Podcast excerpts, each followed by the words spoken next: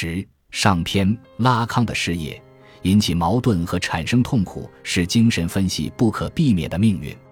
弗洛伊德为什么原始场景会如此充满创伤？拉康拉康的事业，如果拉康本人看到这个题目，脸上一定会露出一丝狡黠的表情，因为按照他的逻辑，当我们说拉康的事业是某某东西或拉康毕生致力于某某事业的时候，看似居于主体位置的拉康，实际不过是一个空洞的能指，一个有待某个东西，使拉康称其为拉康的那个事业来填充的空无。用拉康自己的话说，是有待某个大他者来给予确认的匮乏性的存在。所以，对于拉康的事业，我们需要在一种辩证的回转中来理解，那就是，虽然拉康是以革新精神分析学作为自己毕生的志向。并以回到弗洛伊德的口号来标举自己对这一事业的忠诚和使命感。可自他开始其事业的那个时刻起，至少在法国，是赞成还是反对拉康，就已经成为了精神分析事业自身的要务。主体的位置在此真正的发生了翻转。拉康自己成为了界定精神分析事业的一道视线，成为了继弗洛伊德之后精神分析领域的又一个绝对主体。一个以其存在指认其他的一切，但其自身不由其他东西所指认的绝对主人。正是在这个意义上，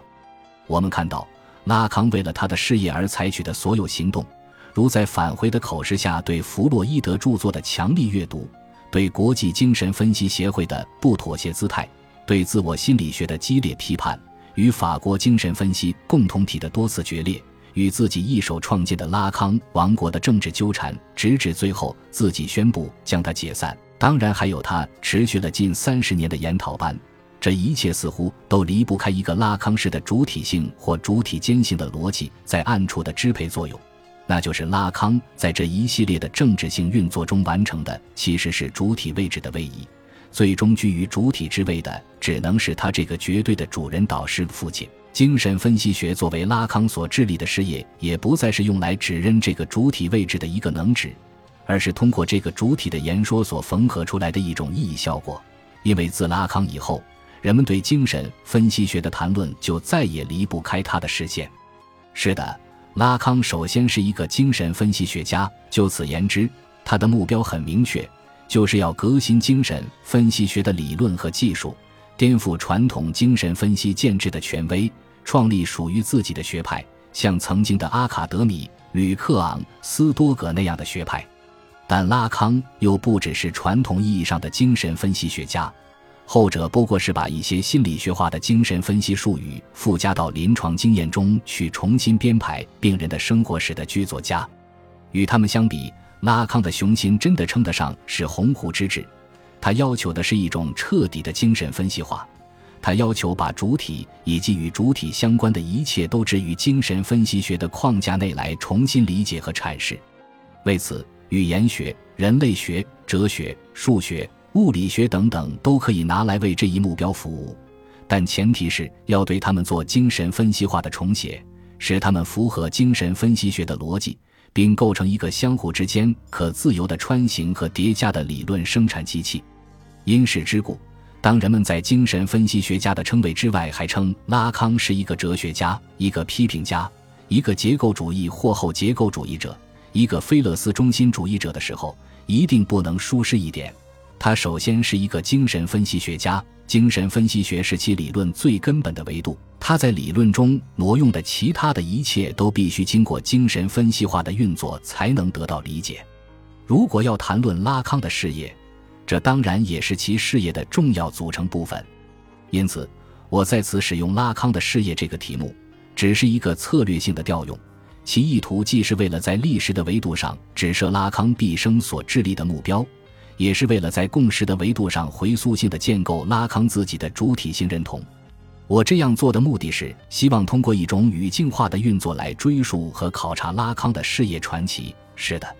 谁都无法否认拉康的一生堪称是精神分析学的一部传奇。